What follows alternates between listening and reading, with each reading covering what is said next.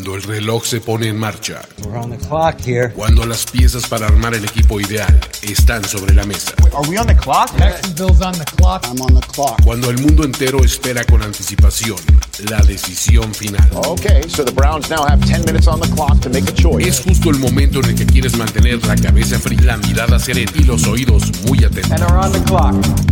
On the clock. On the clock. De primero y diez. Primero y diez. El juego que solo unos pocos privilegiados pueden experimentar. Con Jorge Tinajero. Con Jorge Tinajero. Y Luis Obregón. Y Luis Obregón. On the clock. De primero y diez. Are now on the clock. Estamos en la semana del draft y fue justo el día de hoy cuando nos enteramos que eso que estábamos esperando, que por fin sucediera, ya se dio, por fin. Sí, el cambio de Aaron Rodgers de los Packers a los Jets por fin se confirmó y aquí en On The Clock les vamos a platicar todo lo que esto implica en torno al draft, porque de eso se trata este programa. Además, hablaremos, por supuesto, de algunas otras situaciones que podrían presentarse en el día del draft o incluso un poco antes y varios de los rumores que han estado surgiendo en los últimos días. Mi nombre es Luis Obregón y les doy la bienvenida. Estoy acompañado, como siempre, de Jorge Tinajero y Diego Lozano. ¿Cómo están? Como decíamos previo al inicio de este programa, ¿a qué semana? Y apenas es lunes. Así es que ya emocionados, caray. A ver, el jueves ya tenemos primera ronda y Ujú. bueno, es una semana llena de actividades.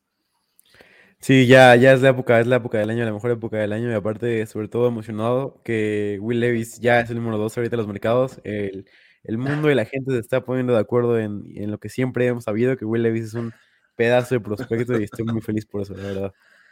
Además, eh, en- entre más lo veo, este, más estético se ve con esos brazos. Sí, ¿Qué importa la mayonesa en el café, muchachos? Eso es lo de menos. Exacto. Sí, sí, sí. Pero bueno, muy bien. Antes de comenzar, amigos, déjenme recordarles que hay una oportunidad de obtener un pedazo de historia eh, en, estos, eh, en estos momentos. Es una gran inversión y alimentar su pasión. O aún mejor, también entregar el mejor regalo de la historia. Pool Coleccionables les consigue cualquier artículo coleccionable de su personalidad favorita. Pueden cotizar vía inbox o mensaje directo en Pool Colección, arroba Pool Colección en Instagram y mencionar a primero y 10 para obtener 5% de descuento en su primera compra. La verdad es que tienen cosas padrísimas y no nada más de fútbol americano, de otros deportes, del mundo del entretenimiento y de muchas otras cosas. La verdad es que tienen cosas increíbles. Aprovechen la oportunidad. Pool Colección es en donde les hacen su cotización. Con eso, ahora sí, amigos, vamos a comenzar. Vamos a darle eh, a lo de Aaron Rodgers, ¿no? O sea, este, vamos a platicar un poquito de esto. Vamos como a dar el contexto por si ustedes el día de hoy no estuvieron conectados, por la razón que sea, aquí les contamos. Aaron Rodgers ya fue cambiado oficialmente a los Jets, ¿no? ¿Y qué pasó? Pues bueno, vamos a darles un poquito de lo que obtuvo y lo que entregó cada una de las partes. Los Jets obtuvieron a Aaron Rodgers, el pick número 15 de la primera ronda de este año y una selección de quinta ronda este año también, la número 170. Ajá. Todo eso a cambio de los Packers obtuvieron el pick número 13 de la primera ronda de este mismo draft, o sea, el swap, como le dicen, o sea, el intercambio directo en la primera ronda, ¿no? Un pick de segunda ronda de este mismo draft, el número 42. Un pick de sexta ronda, también en este mismo año, es el 207. Y una selección condicional el próximo año, en 2024, que, se, que es de segunda ronda, pero se puede convertir en primera, siempre y cuando Aaron Rodgers juegue el 65% de las jugadas de 2023. Esos son los términos del acuerdo.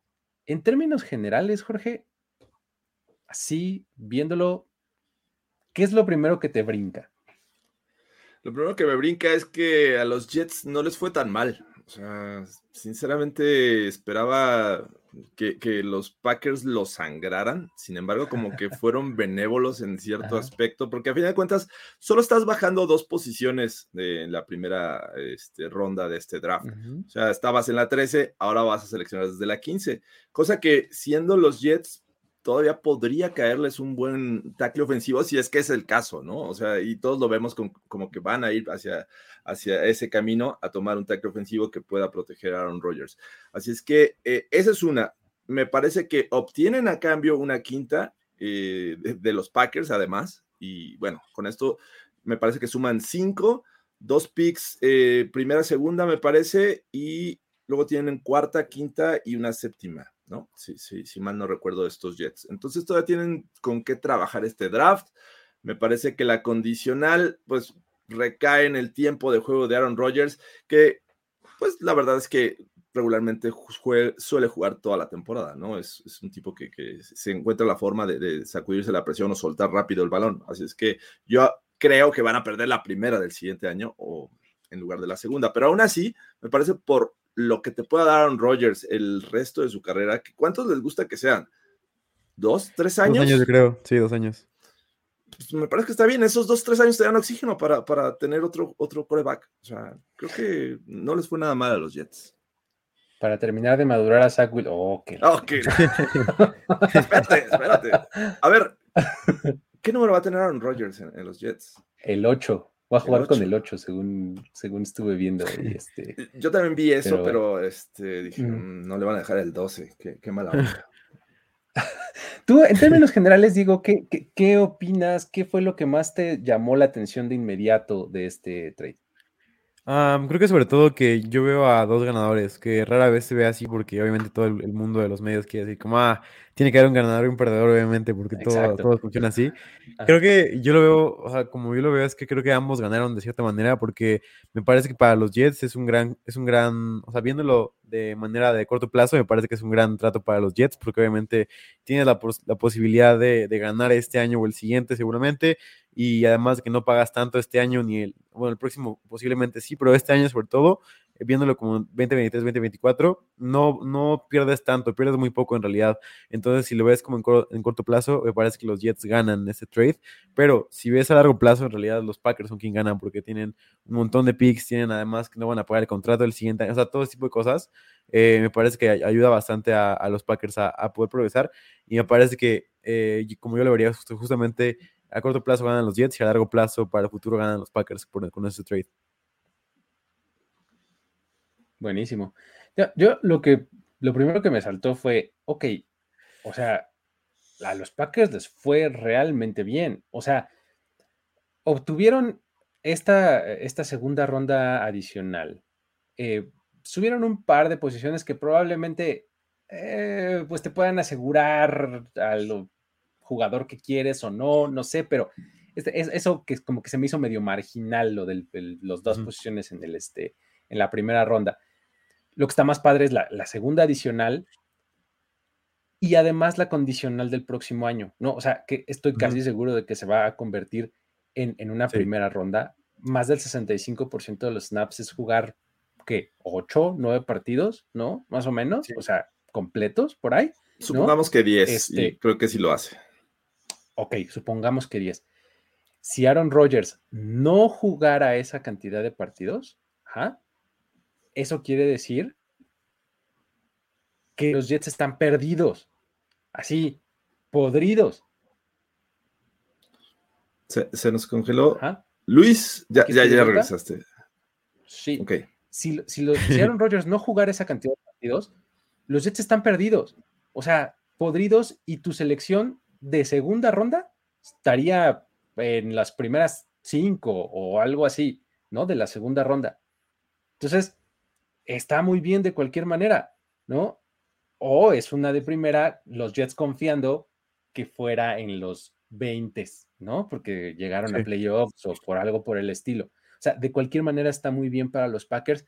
Todo eso, además de que eh, te quitas de encima el contrato de Aaron Rodgers, que bueno, se, dice que ahí se va a, firmar de nuevo un contrato este, retrabajado para que el cap esté más conveniente para las dos partes y demás, pero de cualquier manera, o sea, todo esto, con, quitándote los casi 60 millones de dólares de, este, de Rodgers en el cap, este, por, por un jugador que pues en realidad no querías, en realidad ya se acabó tu, tu tenure con él. O sea, era mucho más probable que se retirara, ¿no?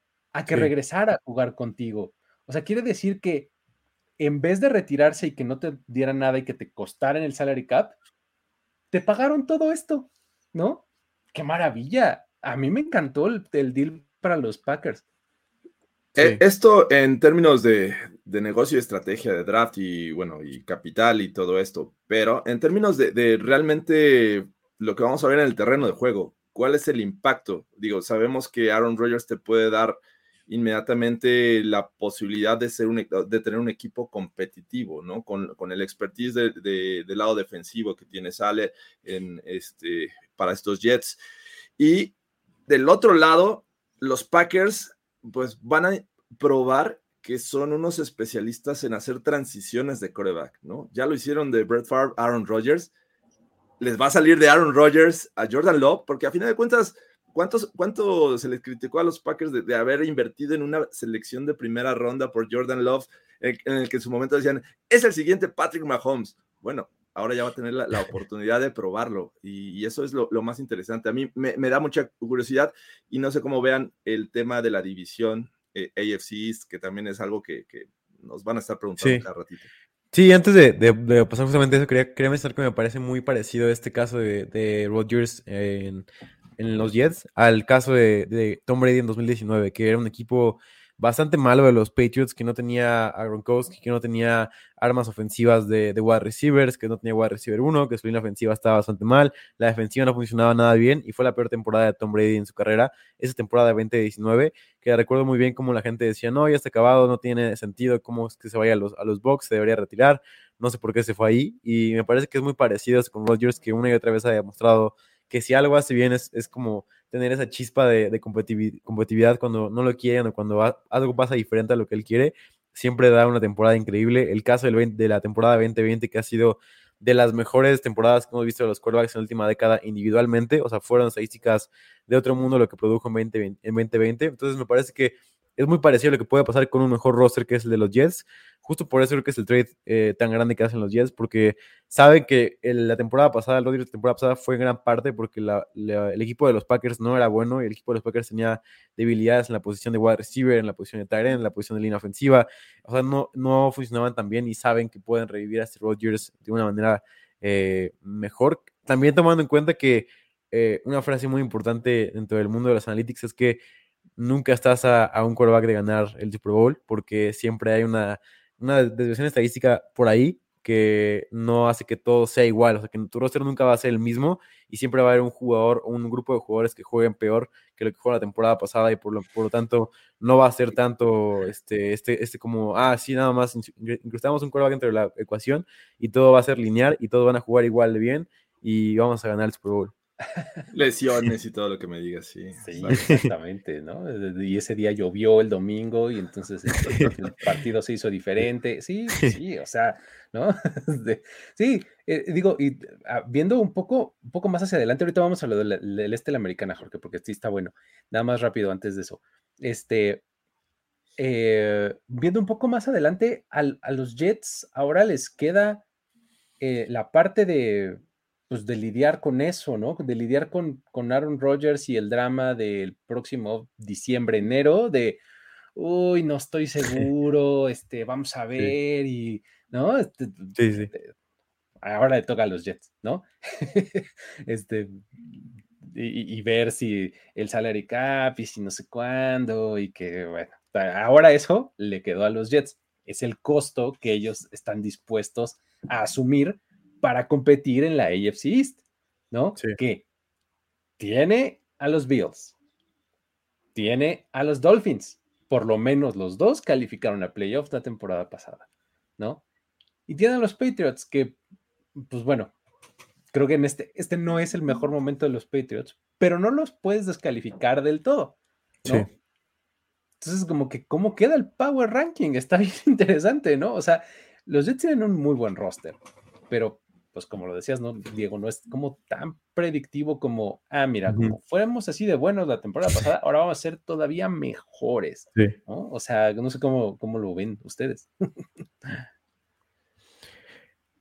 Vas, Diego. Ah, sí, eh, justamente creo que, eh, eh, por ejemplo, creo que los Bills todavía son un mejor equipo en general, es un mejor roster y además creo que eh, Sean McDermott es como el, el head coach como que, bueno, no, no lo digo que sea mejor que Belichick, pero creo que ahorita, en este momento, con cómo está la, la división, creo que es el que mejor tiene armas para poder ganar y ser el mejor head coach de la división ahorita. Eh, Sean McDermott me gusta muchísimo y me parece que es un gran, head coach. Por eso los pondría como favoritos ahorita, pero me parece que eh, ahí abajo están los Jets. Creo que me parece que son mejor, eh, sobre todo con Rodgers, me parece que son mejor conjunto de, equipo como con los con, que, que los Dolphins, que me parece que son mejor equipos como tal, como roster, como talento de jugadores, pero el caso de Rodgers me parece que sí es un gran, un gran edge, una gran diferencia, que es justamente esta diferencia que me parece que los mercados van a valorar y que ahorita valoran como el segundo mejor equipo de la división. Por más que los Dolphins tengan un mejor, a lo mejor coordinador defensivo y una mejor defensiva en general y unas mejores armas, eh, me parece que Rodgers eh, cambia en general todo, porque igual creo que los mercados saben cómo funciona esto de que eh, a lo mejor en varias ocasiones, sobre todo en, en quarterbacks viejos, eh, influye mucho tu, tu, ambiente en el que estás. el caso de Tom Brady, el caso de, de Rodgers, in, incluso más el pasado, se puede decir con más quarterbacks que se fue, cambiaron de ambiente con un mejor equipo y les fue mejor. Entonces, eh, creo que por eso pondría yo a los Jets como segundos favoritos de la división, todavía por debajo de, de los Bills. Y es que la, el, el, equipo de los Jets, la ofensiva de los Jets se va a ver diferente al año pasado. O sí. sea, el año pasado no estaba este, eh, bueno, por buen rato no estuvo Brees Hall. Eh, uh -huh. no estaba Michael Hartman, ¿no? Este, sí. Y además Hackett me parece que es un gran, gran coordinador ofensivo. Está, está Hackett, se, se, trajo también a este... Eh, Lazard, ¿no? Lazard, Allen Lazard, sí. exactamente, ¿no? Entonces, pues es un, sí es un equipo un poco distinto de la temporada pasada, ¿no, Jorge? ¿Tú cómo ves? Sí, a, aunque me parece que en esta división lo que mejor tienen apuntando hacia 2023 los rivales es defensiva. ¿No? Creo que los mm. Bills van a apuntar a, a, mejorar esa defensiva. Tienen ahí a Von Miller, uno de los especialistas para presionar al coreback. Eh, y creo que este draft va a cambiar, o, o, al menos este trade va a cambiar cierta estrategia de sus rivales hacia la defensiva. Los, los Bills, por un lado, los Dolphins me parece que es uno de los equipos que mejor ha, o, ha, ha, intentado mejorar esta defensiva porque el año pasado me parece que, que, dejó mucho que desear. Y bueno, no se diga que los Pats, a pesar de todos sus huecos que tienen, pues tienen un especialista defensivo como Bill Belichick. Creo que eh, cuando llega un jugador de estas características es combustible para el lado defensivo de tus rivales. O sea, lo que quieres es, ok, bueno, vamos a, vamos a enfrentarte y vamos a hacerte sufrir porque eh, aquí no se viene, no somos un trampolín. Y creo que ese es el, el gran reto de Aaron Rodgers. Hay que recordar que recientemente en la, la división norte de, de, la Nacional, las defensivas no eran nada buenas, ¿no? Los sí. Lions del año pasado, los Vikings mm. vinieron a menos y no se diga los, los Bears. Entonces creo que aquí sí va a tener eh, al menos esta situación en cuestión de defensiva. No los veo yo a, como Diego en la segunda. Me parece que es, van a estar en la tercera mm, posición y creo que los únicos que veo abajo en este momento son los Pats, pero necesito ver qué hacen en el draft. Muy bien, creo que eh, eso, fíjate, lo, lo, que nos pregunta acá César Rodríguez está interesante, ¿no? Dice, ¿creen que este sea eh, de los mejores equipos que ha tenido Aaron Rodgers? ¿Cuántas veces en Green Bay tuvo tantas y tan variadas armas? Yo me acuerdo de ese equipo de donde estaba este Greg Jennings, sí. Donald Driver, ¿no? Y este, y tenían uh, también un buen corredor, no me acuerdo cómo se, se llamaba ahorita, eh, Starks, ¿se llamaba? Starks, James Starks, Ajá, 44. Sí.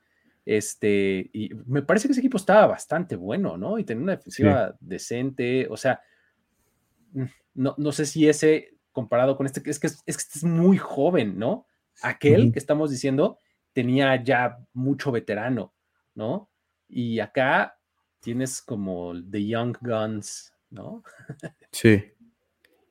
Pero bueno, de que tiene talento a su disposición, lo tiene. ¿no? También en el 2020 me parece que era un equipazo, o sea, creo que se habla poco sobre ese equipo y para mí ellos debieron haber sido los campeones de ese año en general, o sea, creo que fue fuera de, de, ese, ah, ¿por qué no corrió Aaron Rodgers? Me parece que ese claro. equipo era una, un trabuco completo, o sea, la línea ofensiva estaba sana, tenías a Aaron Jones y J. Dillon, a Davante Adams una temporada casi cerca de ser MVP, obviamente debajo de los quarterbacks, o sea, tenías a Lazard jugando a nivel altísimo, la defensiva estaba increíble, o sea, tenías a, no sé, o sea, tenías a Jerry Alexander jugando a nivel altísimo, a Cedarius Smith jugando muy bien, a los Safety Samos, o sea, y, y claro, o sea, todos los, todo el equipo jugaba muy, muy bien en general. Entonces me parece que, yo creo que ese, equipo de 2020 era mejor que el de los días de ahorita, pero también, algo que se habla poco es que también eh, Rodgers tiene menos pos- posibilidades de ganar el Super Bowl que en ese año, me parece, porque era, es, es una mejor conferencia en general que la que era en ese entonces la NFC, entonces también bajas probabilidades de ser campeón de la, del, del Super Bowl.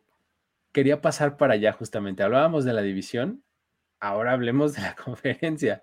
O sea, eh, básicamente la, la NFC pasó a ser así como, pues, tierra de nadie, casi casi que liga de ascenso, ¿no? Sí, sí, sí. ¿no? Eh, mientras que la AFC cada vez se pone más complicada. O sea, eh, la llegada de Rodgers la atestigua, pero del lado de la NFC, o sea, el dato que me voló los sesos es no nada más en la NFC, sino en toda la liga, el quarterback que tiene más tiempo en su puesto en este momento es Dak Prescott. Dak Prescott, ¿no? Sí. Wow. Y es de los mejores de la, de la conferencia, o sea, Llegó en 2016. Sí, Llegó no, en no, sí. 2016 y, y- y- y no ha salido de ahí. Todos los demás quarterbacks llegaron por lo menos un año después.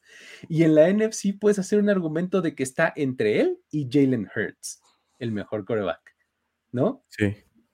Y en cambio, volteas a ver a la AFC y bueno, te encuentras de a uno o dos por división, ¿no? Hasta Sí. tres, ¿no? Una de esas. Entonces, eh, el camino no está nada sencillo, ¿no? Cuando, llegas a los Jets. Na- nada sencillo, porque tienes obviamente a los Chiefs dominando prácticamente esta conferencia. Han estado en, en tres Super Bowls en los últimos cuatro años. Los Bengals que van para arriba, los Bills no los puedes descartar. Y ahí agrégale que, que, pues, la- aparte otros equipos en otras divisiones, ¿no? Los mismos Ravens, que no sabemos qué va a pasar todavía con ellos y, Lamar Jackson. Pero bueno, en- estando ahí, me parece que no los puedes tampoco descartar como un equipo de playoffs. Eh, los los eh, Raiders, Broncos y Chargers podrías por ahí argumentar tal vez que sea otro equipo de playoffs entre esos tres.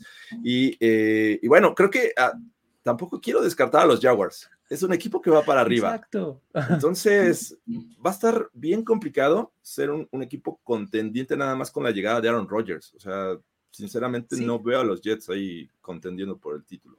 Es que, ¿sabes cuál es el asunto? Que, que si los Jets no hacían algo así, pues sí van a quedarse muy lejos. O sea, tenías Mm. que hacer un movimiento de ese tipo para por lo menos meterte a la conversación.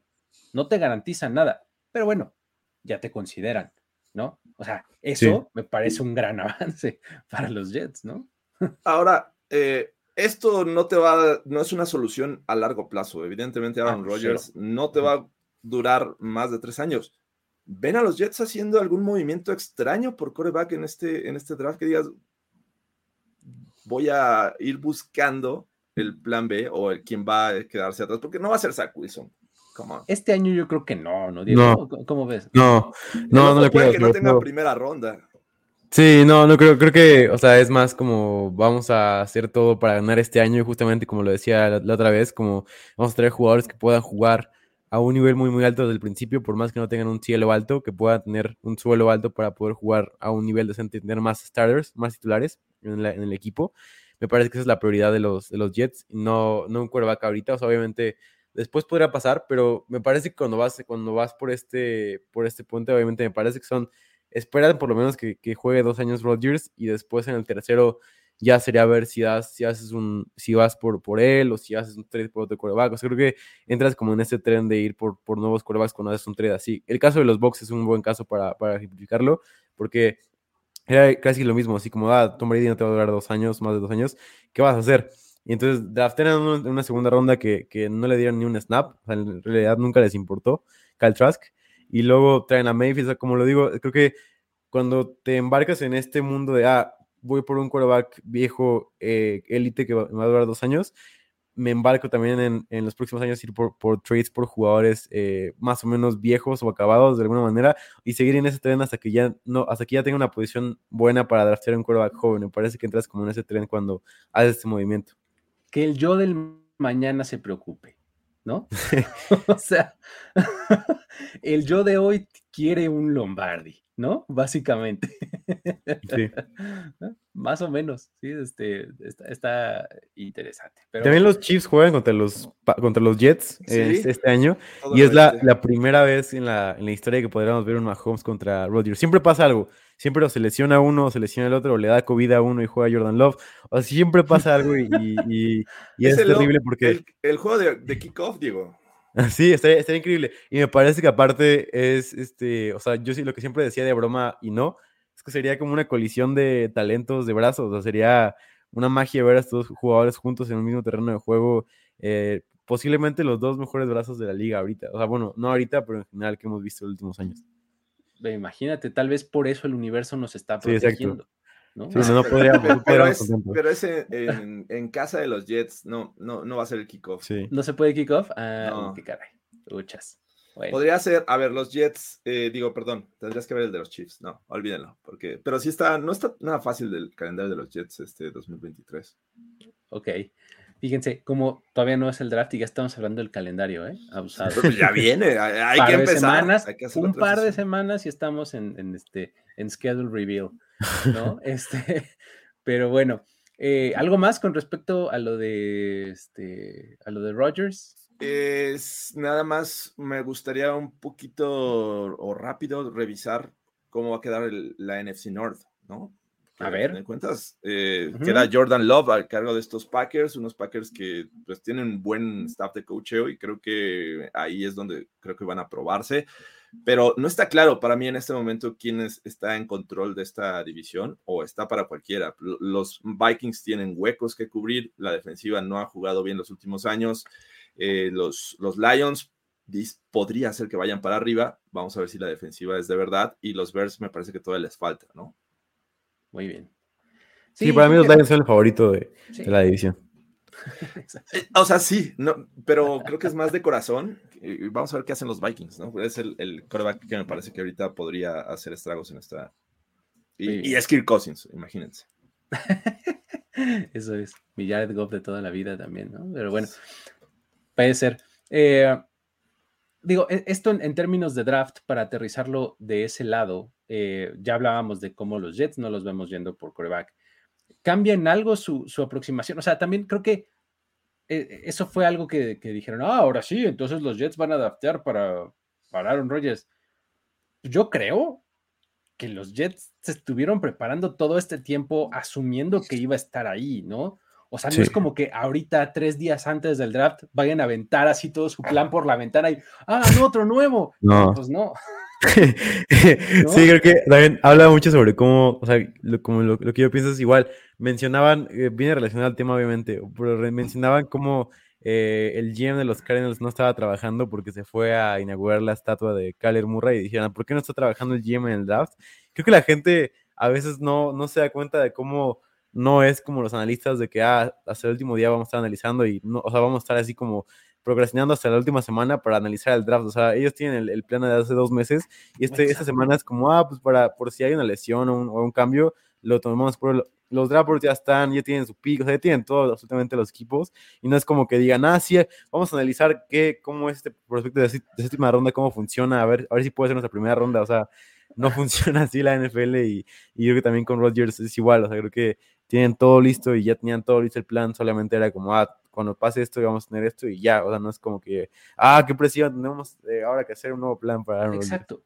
Y, y lo mismo los Packers, ¿no? O sea, los Packers están pensando en su equipo con Jordan Love y ahora, pues, tal vez lo que les beneficia es tener una segunda, o sea, saben en dónde están los recursos extra que obtuvieron, ¿no? O sea, probablemente ellos tengan que hacer un poquito más de chamba, nada más de decir, bueno, tenemos estas dos selecciones de segunda ronda, hay que usar esta de esta forma, y, o sea, pero pues algo leve, ¿no?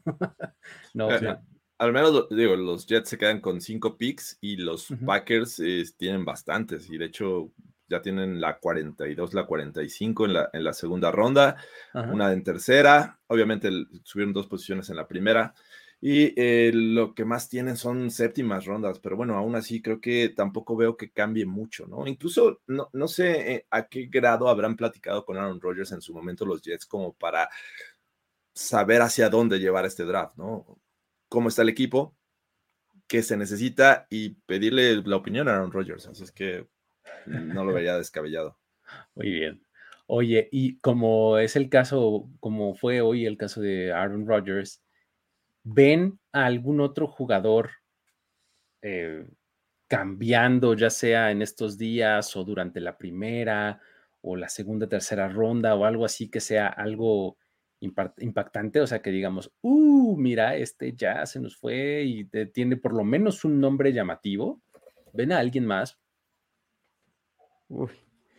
Está, está buena la pregunta, porque la temporada pasada no nos imaginábamos nadie que se fuera a ir Marquis Brown, sobre todo. AJ Brown se sabía que podía pasar porque estaban las pláticas de trades y todo ese tipo de cosas, pero creo que siempre hay un tipo de jugador que se puede ir, digo, Hopkins me parece que es uno muy, muy claro que puede pasar, eh, Trey Lance obviamente está ahí, eh, hablamos sobre Devin White también, que puede ser una gran opción para este, para este, para este draft de trades.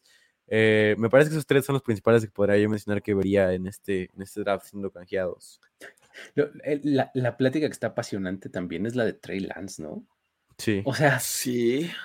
Ah, pero, bueno, perdón. No, o sea, mi pregunta es: ¿cuánto deben de odiar los 49ers a Trey Lance como para ya quererlo cambiar? O sea, en la situación en la que están, con Purdy lesionado, sin Jimmy Garoppolo, trayendo a Sam Darnold, y aún así dices: Ah, sí, estoy vendiendo a Trey Lance. ¿En serio? Entonces, neta lo odias casi, casi. O sea, no, te gusta nada lo que tienes en él, ¿no? Sí. Habiendo visto dos partidos en acción, o sea. Sí, creo que gran parte, bueno, a mí lo que me conflictó un poco con, con Lance es cómo los Niners manejaron todo eso. Me parece que fue, una, fue un manejo bastante extraño que no me parece que haya sido lo mejor. Sobre todo porque, como lo hablaba el otro día en Twitter, es, una, es un caso de un quarterback Tulsi. O sea, que este tipo de quarterbacks Tulsi, como Josh Allen, como Justin Herbert, como, o sea, ese tipo de quarterbacks que no son precisamente inteligentes dentro del terreno de juego como para decirte, ah, sí, esta es una opción A, la opción B, y voy a esperar a que, a que pase esto en la defensiva para poder lanzarse la opción B. O sea, no, no son ese tipo de quarterbacks que procesan muy bien y que tienen esa inteligencia para decir, ah, así se ve la defensiva y así va a jugar en esta jugada, vamos a cambiarla. O sea, no es ese tipo de quarterback. Son quarterbacks que simplemente son físicamente imponentes y que pueden, a partir de eso, pueden ganar en, su colegial. Ahora, en la NFL me parece que ese tipo de quarterbacks siempre necesitan un poco de tiempo dentro del terreno de juego para adaptarse a eso, porque el caso de Jalen Hurts que le, ayudó muchísimo, a Josh Allen le ayudó muchísimo jugar ahí, a Herbert le ayudó muchísimo jugar en la primera temporada, sobre todo porque no son inteligentes posiblemente como dentro del campo para analizar, pero sí son increíblemente físicos para ganar en situaciones uno contra uno, que una vez que ya asimilan eso en la NFL, ya tienen el paso hacia adelante, ya tienen ese contrato millonario, ya pueden hacer jugadas que dices, órale, saltó por encima del defensivo y, o sea, todo tipo de cosas que a lo mejor no te imaginabas y no hubiera hecho si no hubiera tenido el tiempo de, juego que, tuvo para poder acostumbrarse. Me parece que los Niners no hicieron eso con Lance. Dijeron, no, estamos enamorados de Garapolo. Estás enamorado de Garapolo, ¿para qué haces un trade dentro del top 3 con todo este tipo de, picks? O sea, me parece que fue un manejo terrible y para mí ha sido los peores manejos de un quarterback de ese, de ese tipo en los últimos años. O sea, me parece que fue, o sea, es como si draftearan a Richardson en el top 3 y no lo pusieran a jugar nunca y dijeran, ah, pues no funcionó porque se lesionó. O sea, me parece que ha sido totalmente mal la, Mi punto es, velo, ¿no, Jorge? justo iba para allá con el tema de actuaron como si fuera el futuro de esta franquicia eh, por la forma en que se movieron para llegar a esa posición y, poder seleccionarlo. O sea, era, fue evidente que era el coreback que ellos querían y por eso pagaron ese precio. Ahora llegan lesiones y de repente tu Mr. Irrelevant ya te hace dudar de qué es el futuro de la franquicia. La verdad, sinceramente. Exacto. Aparte, por eh, eh, medio año de juego, o sea, también es una apuesta exacto. muy eh, considerando que, que, los Niners era una sólida defensiva, una de las mejores defensivas de la liga, con la ofensiva llena de playmakers. A ver, come on. Sí, aparte. Es más, me ponen a mí y, yo creo que también tengo éxito en esa ofensiva de los Niners. a eso voy. ¿Por qué de repente decir, no, ya no, ya no quiero a Trey Lance. Eso se me hace demasiado absurdo. Es lo que te digo, lo odian. O sea, algo en los entrenamientos ven que, los, que lo hace, es que los hace odiarlo. O sea, no me explico otra razón. O sea, seguramente lo hace muy mal en, los entrenamientos, como para que digan, ya no lo quiero. Por pues, ni lo has visto jugar. Exacto. O sea, no. Ni le has dado oportunidad para jugar en realidad. Exacto. Pero bueno, este, sí, lo, de Trey Lance a mí me parece así que me vuela los sesos, ¿no? Sí, a mí también, la verdad. Y, otro, y otro coreback que creo que a lo mejor podría estar en, en este, en esta situación de Zach Wilson. O sea, sinceramente yo no veo que los Jets mantengan a Zach Wilson eh, en el roster. O sea, siento que, Ok, como lo hablaba, podría ser el siguiente George Rosen. Sí. sí, y, y es que, ¿sabes? O sea, mi, mi punto con lo de Zach Wilson es, eh, estoy de acuerdo que, que no lo veo ya en los Jets con cabida, pero creo que mm, es más fácil que lo corten a que alguien te dé dos centavos por Zach Sí. Wilson, ¿no? O sea, ¿quién te va a pagar algo por Zach Wilson? No sé. eh, digo, este. El, el caso de, de- quién fue, ¿Quién- a quién le dieron una segunda ronda por un coreback. Ah, pues a Josh Rosen, precisamente. Ellos, creo que los, los Cardinals obtuvieron una segunda ronda por parte de los Dolphins, si mal no me acuerdo. No me acuerdo, la verdad. probable. Pero a- aunque te den una tercera, ahorita los Jets Ajá. tienen cinco nada más. Ah, si sí, te una tercera, venga.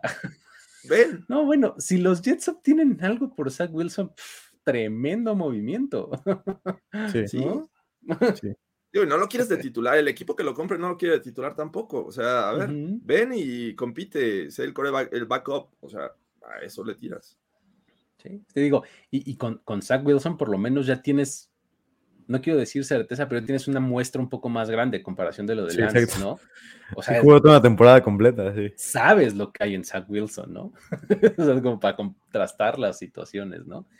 Este, pero bueno, está, está interesante, ahí hay un par de, este, de jugadores que podrían estarse moviendo. Digo, lo de Hopkins creo que es el que más suena, que es el que podría ser como más eh, Sí. esperado, ¿no? Día 2, ¿no? En Sí, El segundo día. sí. Sí, Sí, sin no, duda. no lo ven el uno. sí. Primera ronda, wow, está complicado. O sea, tendría que ser un jugador. A lo mejor Jerry Judy sería un- el único jugador que vería como a primera ronda cambia, o sea, pasa algo. Pues sí. Y, y hace poquito estaba viendo que Sean Payton dijo nanáis, ¿no? Sí, o sea, dijo sí. nada de eso. ¿no? Sí.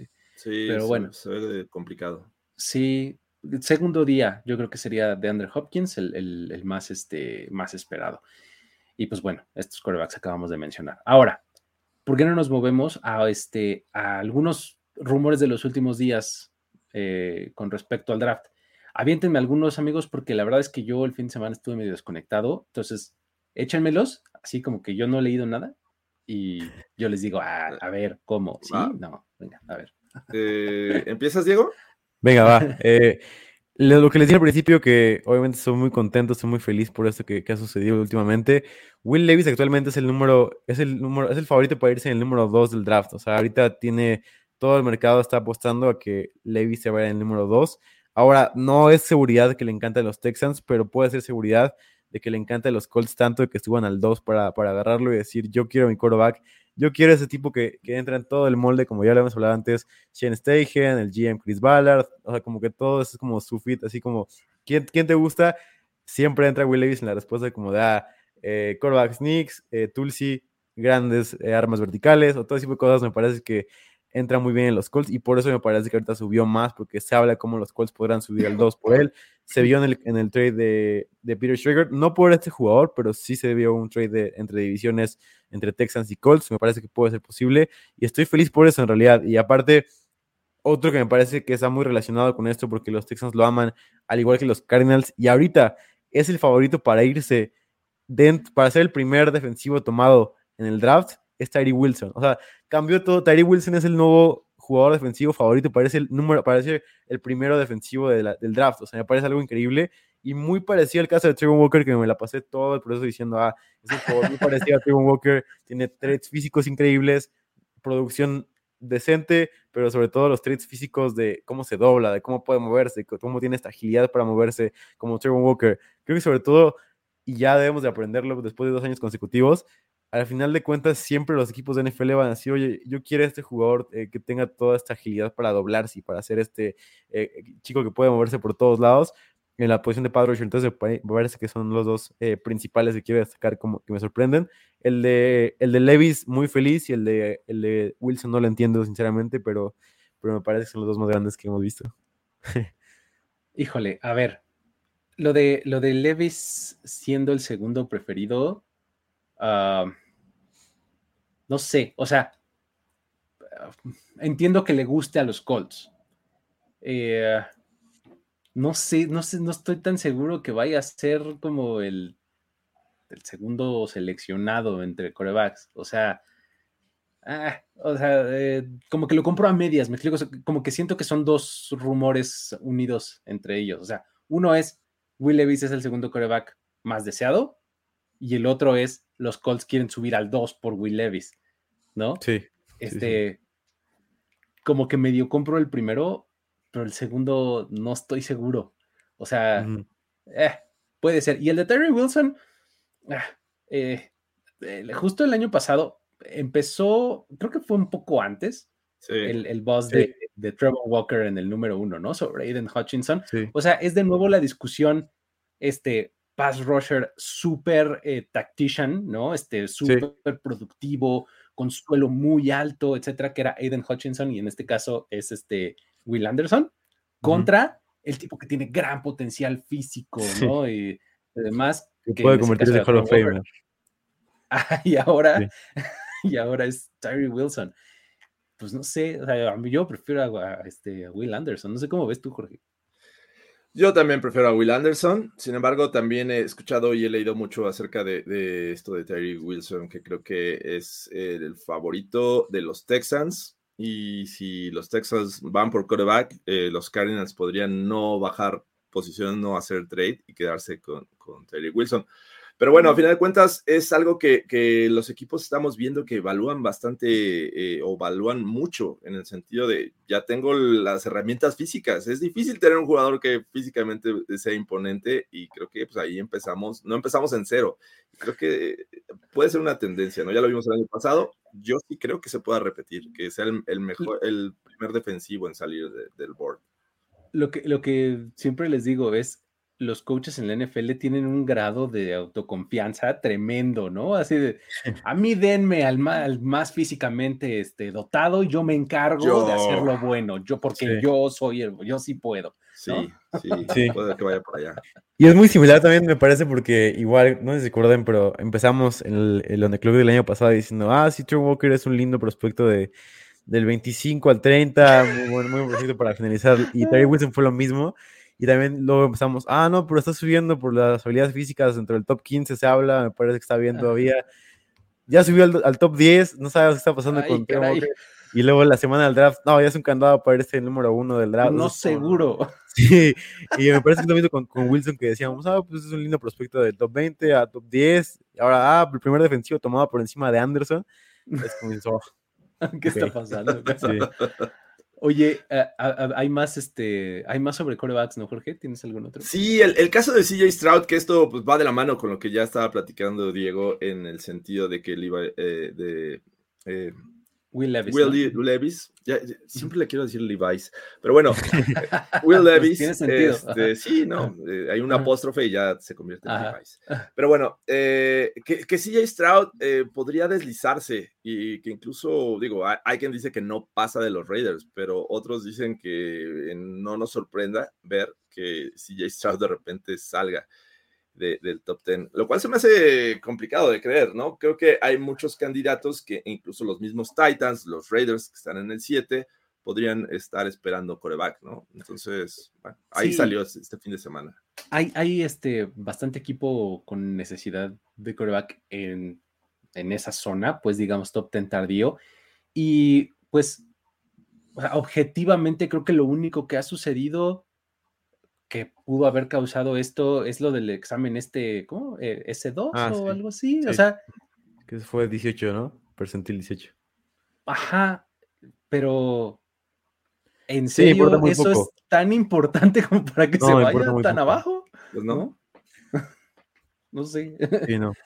Sí, sobre todo para mí, yo creo que lo que más inclina la balanza, y lo he dicho siempre con nuestra audio, es de las razones por las que yo tengo a Levis y a Richardson por encima de él, y lo he tenido todo el proceso, es, me parece que sobre todo es la preocupación de, de cómo, qué tan alto puede ser su cielo, que es la gran preocupación de los GMs, como decir, ah, eh, o sea, está bien, o sea, justo como lo comentábamos, de, ah, Bryce Young sí estar en su momento, creo que también lo que inclina la balanza es decirle al dueño, oye, pues tengo este quarterback seguro que me va a ganar este año, pero no sé qué tanto me pueda ganar los siguientes años, y tengo ese quarterback que puede ser increíble después, del, o sea, después de su primera curva de aprendizaje.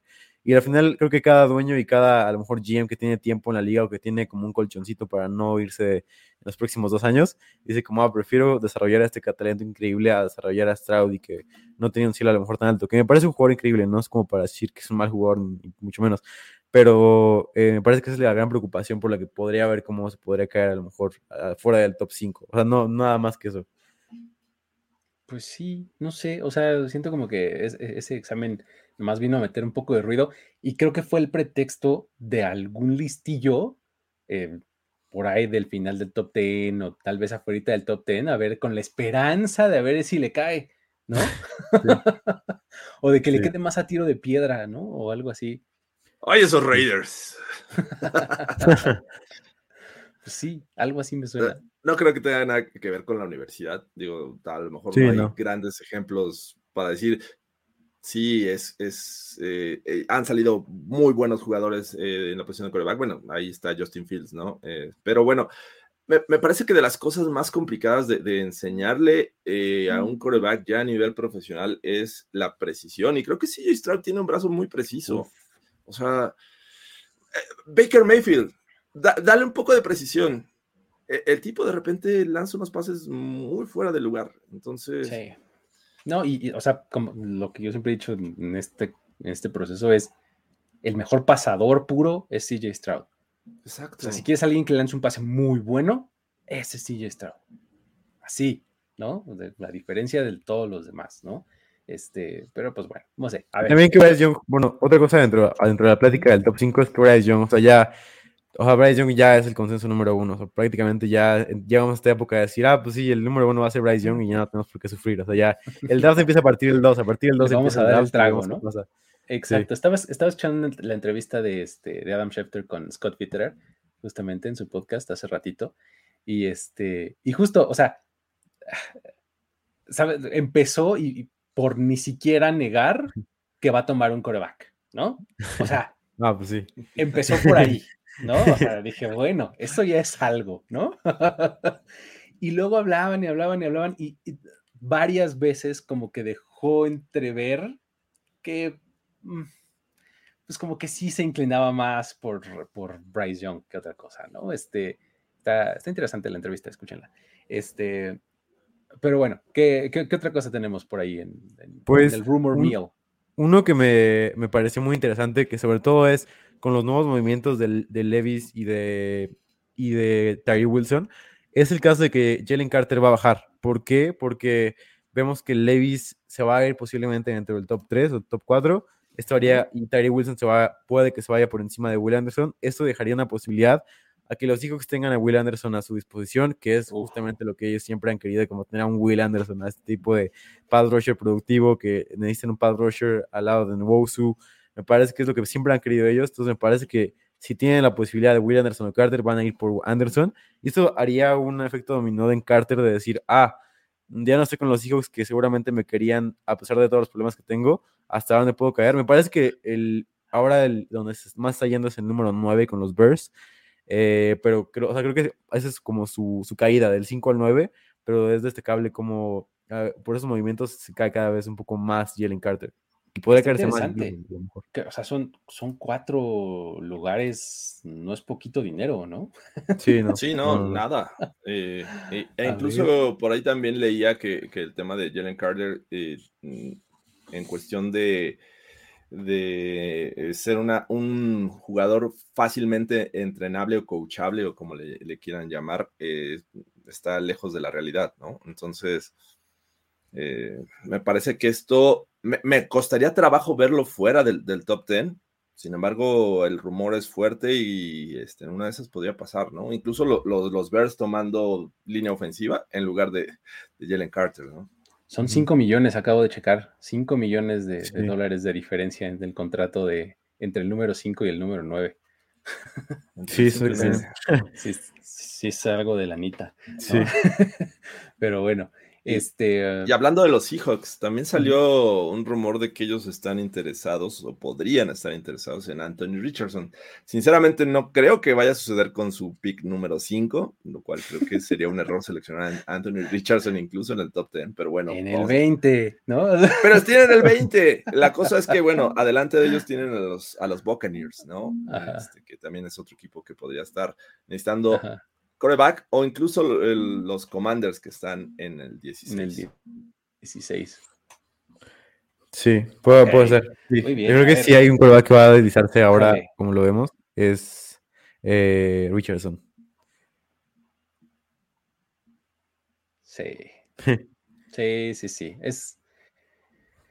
Híjole, es que Anthony Richardson es como el tipo de, prospecto que le da mucho miedo a los ejecutivos de NFL. O sea, porque pues pone de por medio su trabajo, ¿no?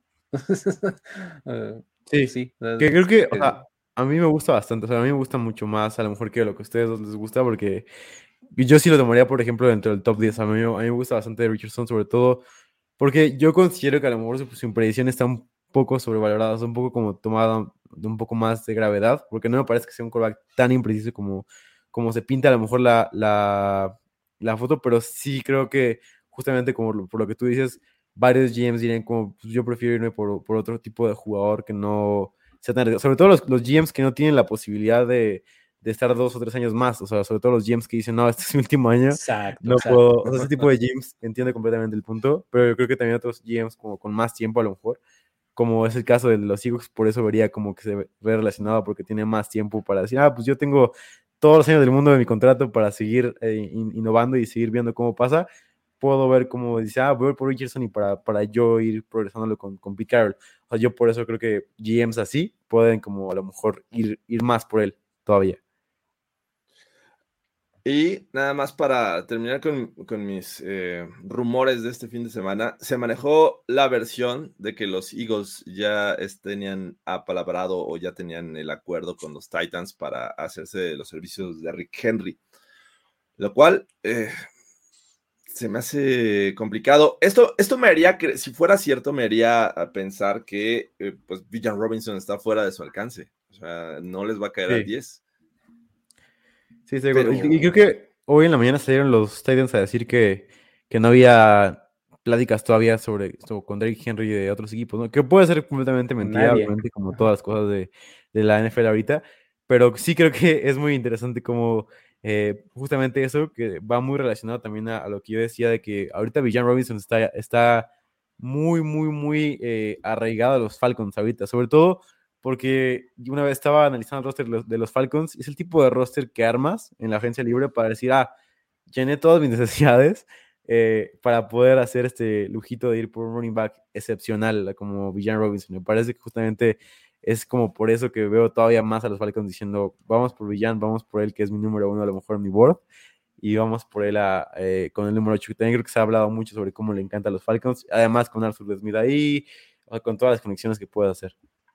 Y lo de, fíjate, ¿eh? lo de Derrick Henry en, en Filadelfia, este, válgame Dios, o sea, Derrick Henry tiene un año de contrato, digamos, efectivo, los otros dos son este, voidable, son cancelables, pues. Tiene un, cap number de más de 16 millones de dólares.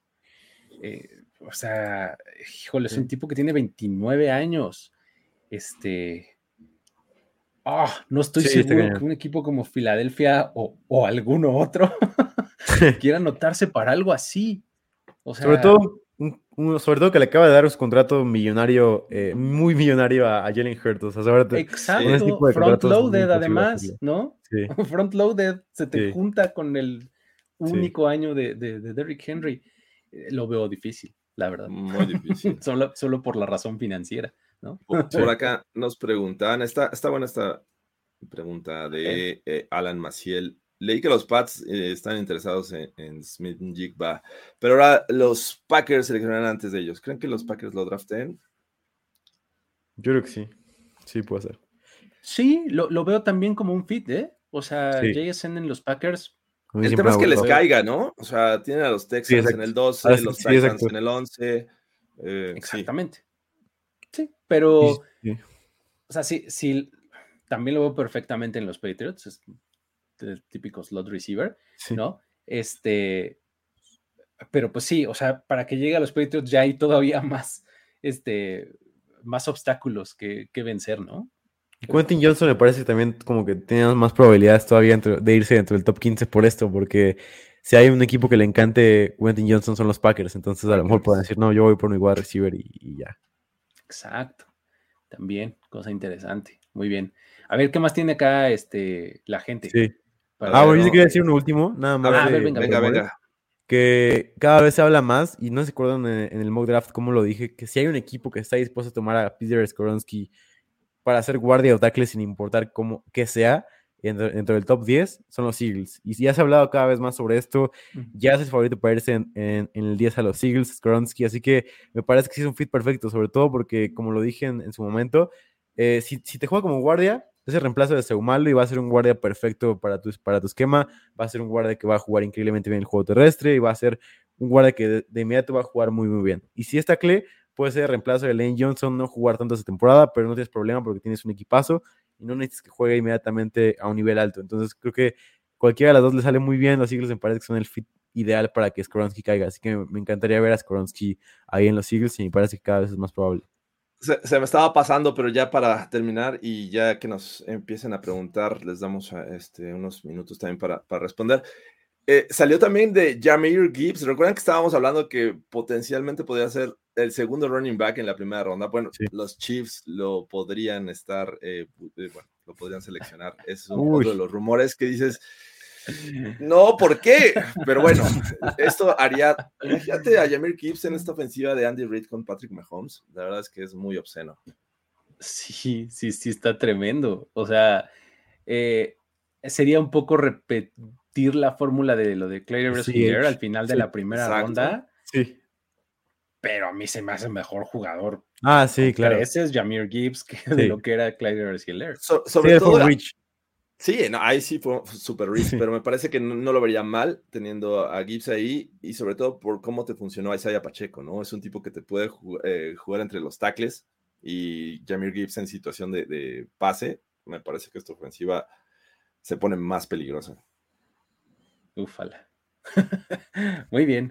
Bueno, pues a ver, vamos a leer un poquito de preguntas de la gente. Le damos unos cinco minutitos, ¿no? Y este, y, y nos vamos. Fer Contreras dice por acá: Darnell Washington o Jack Campbell. ¿Quién les hace más sentido en Miami? Igual y ninguno. ninguno de quinta ronda. ninguno. Sí, no, yo tampoco ninguno de los dos. ¿Cómo ven? ¿Cómo ves, digo? Sí, no, para mí Washington, ah, ustedes saben lo enamorado que estoy de Washington, no saben cómo me encanta Sí, ese jugador. no. Para mí va a irse dentro del top 33. Y Campbell a lo mejor les llega, pero no me parece que es el fit para Big Fan. O sea, Big Fan yo creo que quiero más, y lo demostró con David Long, más linebackers que sean rapidísimos, que puedan estar así como siempre vivos, que no sean, como el nuevo tipo de linebackers y no como Jack Campbell, que a lo mejor, eh, si algo no es, es justamente rápido y así efectivo y, y eficaz y todo ese tipo de cosas como quieren los nuevos linebackers. Me parece que Campbell no es el fit Dolphins. Me parece que ninguno de los dos es la respuesta. Es que a mí se me hace que los dos, peor, del peor escenario de los dos es irse en los 40. De los Sí. dos. Incluso ¿no? Jack Campbell nos podría sorprender en la primera ronda. ¿eh? Exacto. O sea, digamos ese es piso, así, el peor de los casos. Los dos podrían irse antes, ¿no? Pero bueno. A ver, ¿qué Ah. más hay por ahí? Eh, a ver. Un Clay Killers 2.0, sí, exactamente. Me gustó ahí la de Ayuk. Vi una de Ayuk por ahí. Ah, la de. Brandon Ayuk. Acá estaba. Ah. ¿Creen que Ayuk o algún receptor joven sea canjeado y con nuevo contrato? A ver, ¿por qué te gustó? Les quería plantear esto. Me parece que Ayuk sí vale una primera ronda. Me parece que Ayuk podrá ser el tipo de wide receiver como AJ Brown, que digamos, ah, se fue Ayuk en la primera ronda y los Niners están en el reloj. Me parece que este puede ser un trade bastante factible y por eso lo quería mencionar, porque justamente hoy salió John Lynch a, a conferencia de prensa y no dijo nada conclusivo como de no. O sí dijo como, ah, es un gran jugador, nos, nos encantaría tenerlo aquí y todo, pero dijo, entiendo la parte de que no todos los jugadores son para siempre y puedes hacer los trades. O sea, dijo como, como que dejó la puerta abierta para decir, oh, puede pasar.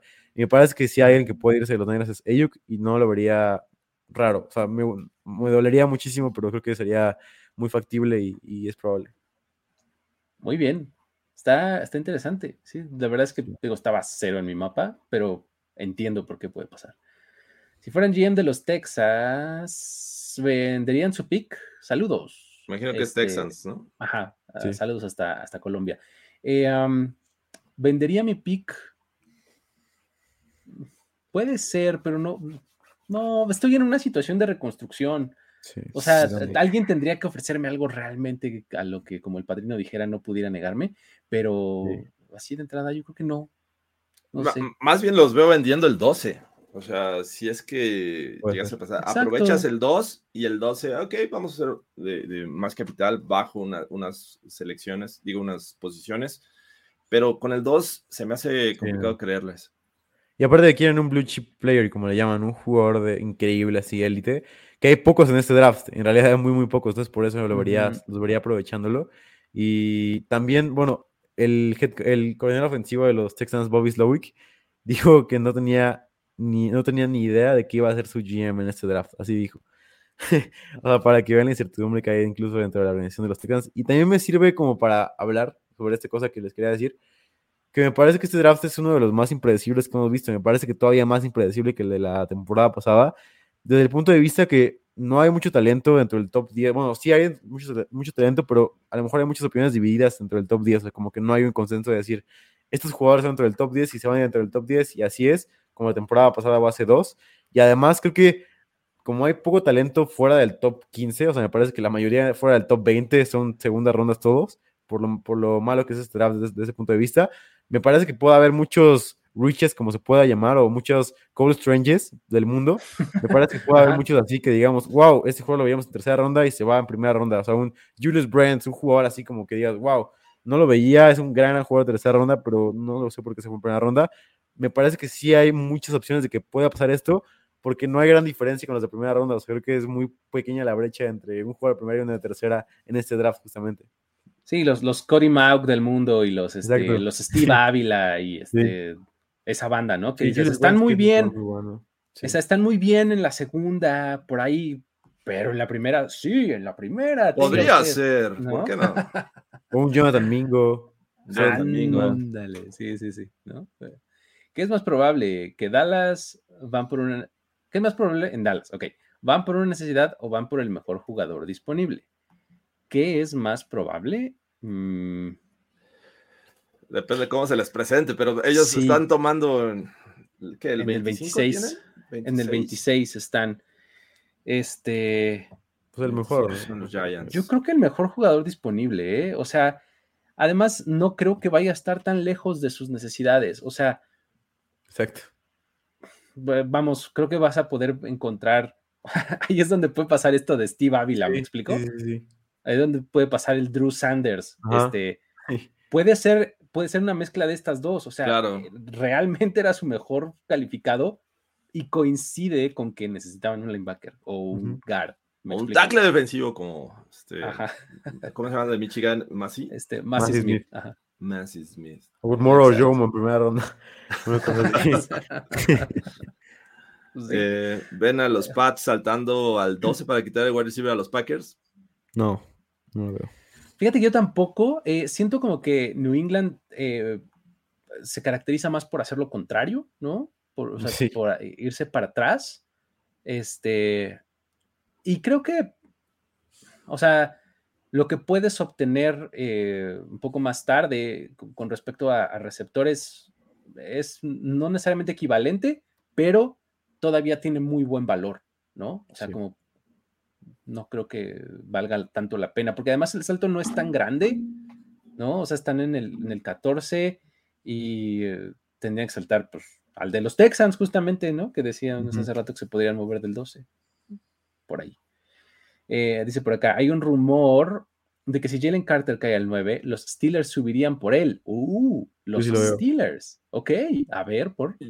Yo leí que los Steelers están eh, con posibilidades de subir, pero no, no necesariamente por tackle defensivo, a menos que Jalen Carter les haga pensar, pero es o- eh, tackle ofensivo el que están buscando los Steelers y que si en algún momento lo ven disponible el que, el- al que quieren, podrían subir, pero no sé.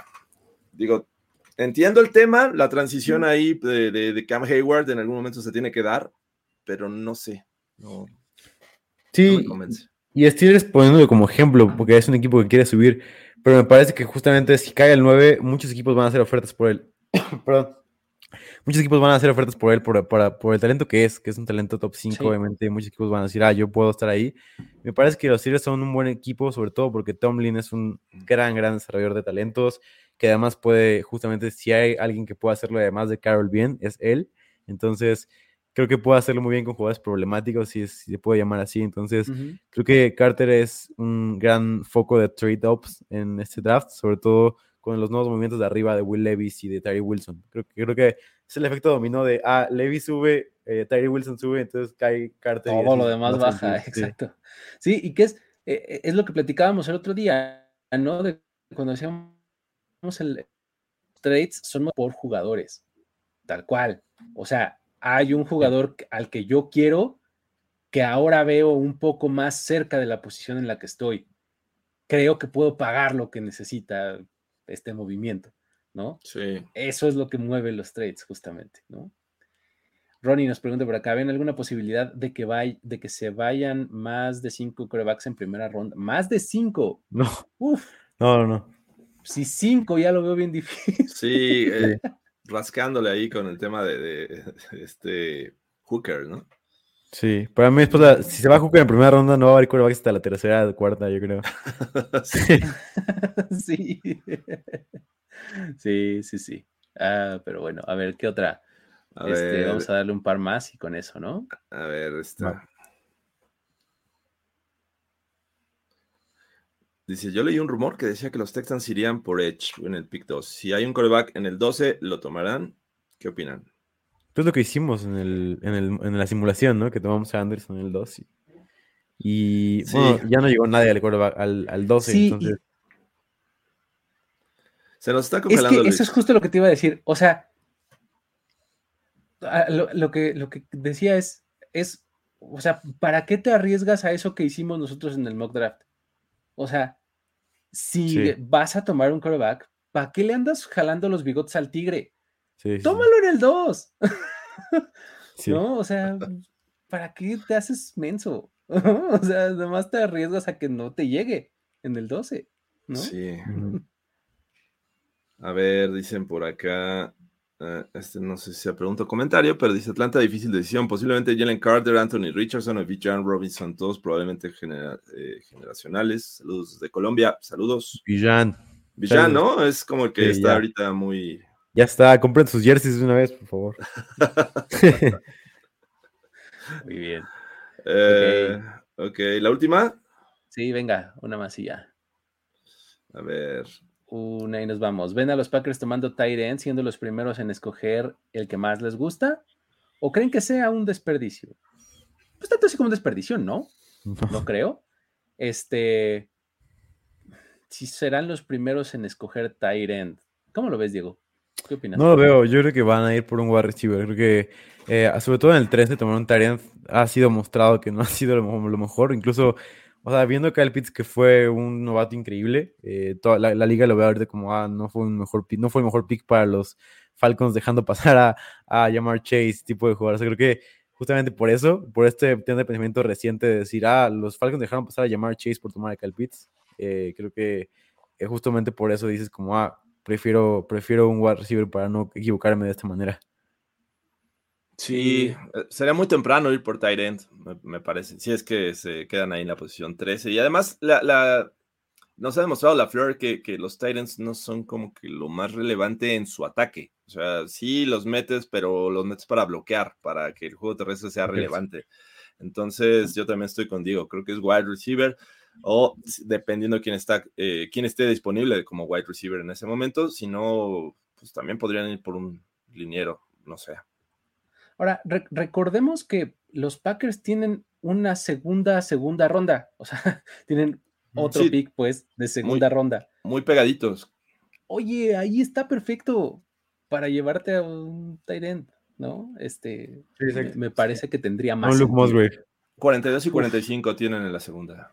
Un Luke Musgrave, de mis tight ends favoritos de esta clase, Luke Musgrave. O Washington, si es que está ahí. Sí. Muy bien, muy bien. Pero, pues bueno, creo que, creo que con eso, ¿no? Nos despedimos, amigos. ¿Cómo ven? ¿Tenemos algún tipo de ritual? Ya la última. ¿Tiene cada quien ¿Algún un tipo, de ritual? la verdad es que no. Este, verlo. Pues yo tengo los, tengo los 32 casquitos, y, pero Ajá. eso no es el día del draft, sino en general, desde que se acaba la temporada los arreglo con, en forma de, bueno, en el orden del draft, entonces está Ah, padre, eso, es como mi ritual a lo mejor, pero no, no tenemos algo que haga el día del draft. O sea, moviste el arreglo el día de hoy. Sí, exactamente, exactamente. Muy bien. Está bueno. Está bueno Está eso. perfecto. Yo, en la semana del draft es cuando hago el rewatch de Draft Day. Creo que es como mi mayor ritual en, en esta época.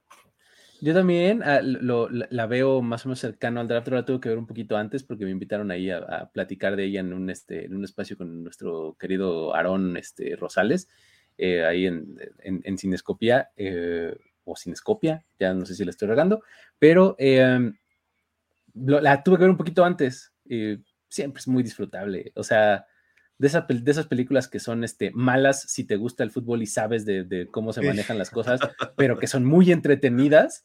Sí. Así, ¿no? Sí. Es que justamente por esa, fíjate, full circle. Por eso teníamos tantas ganas de que Aaron Rodgers fuera cambiado el día del draft, ¿no?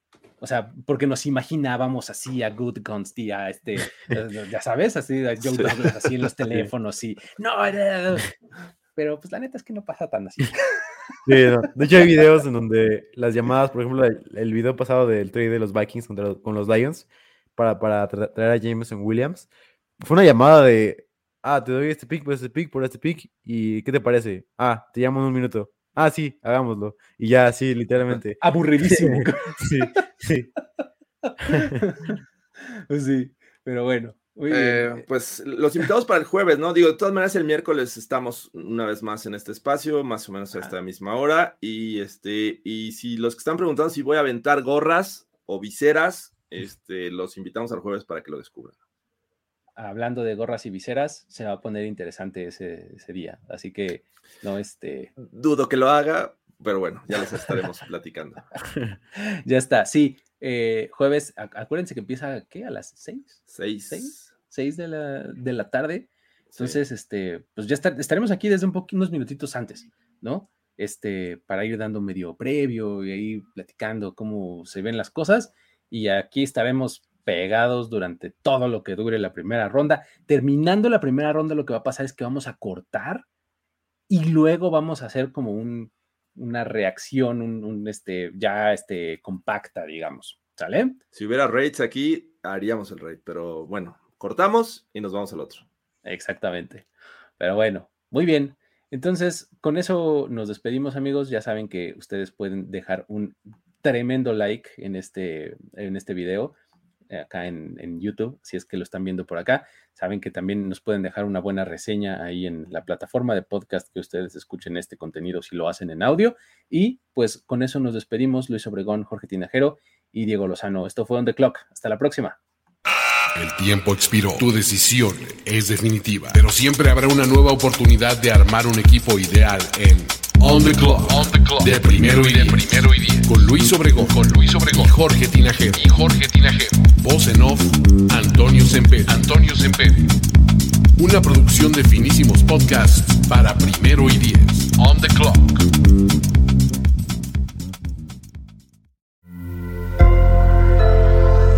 Sonoro. When you need mealtime inspiration, it's worth shopping Kroger, where you'll find over 30,000 mouthwatering choices that excite your inner foodie. And no matter what tasty choice you make, you'll enjoy our everyday low prices, plus extra ways to save, like digital coupons worth over $600 each week. You can also save up to $1 off per gallon at the pump with fuel points. More savings and more inspiring flavors make shopping Kroger worth it every time. Kroger, fresh for everyone. Fuel restrictions apply.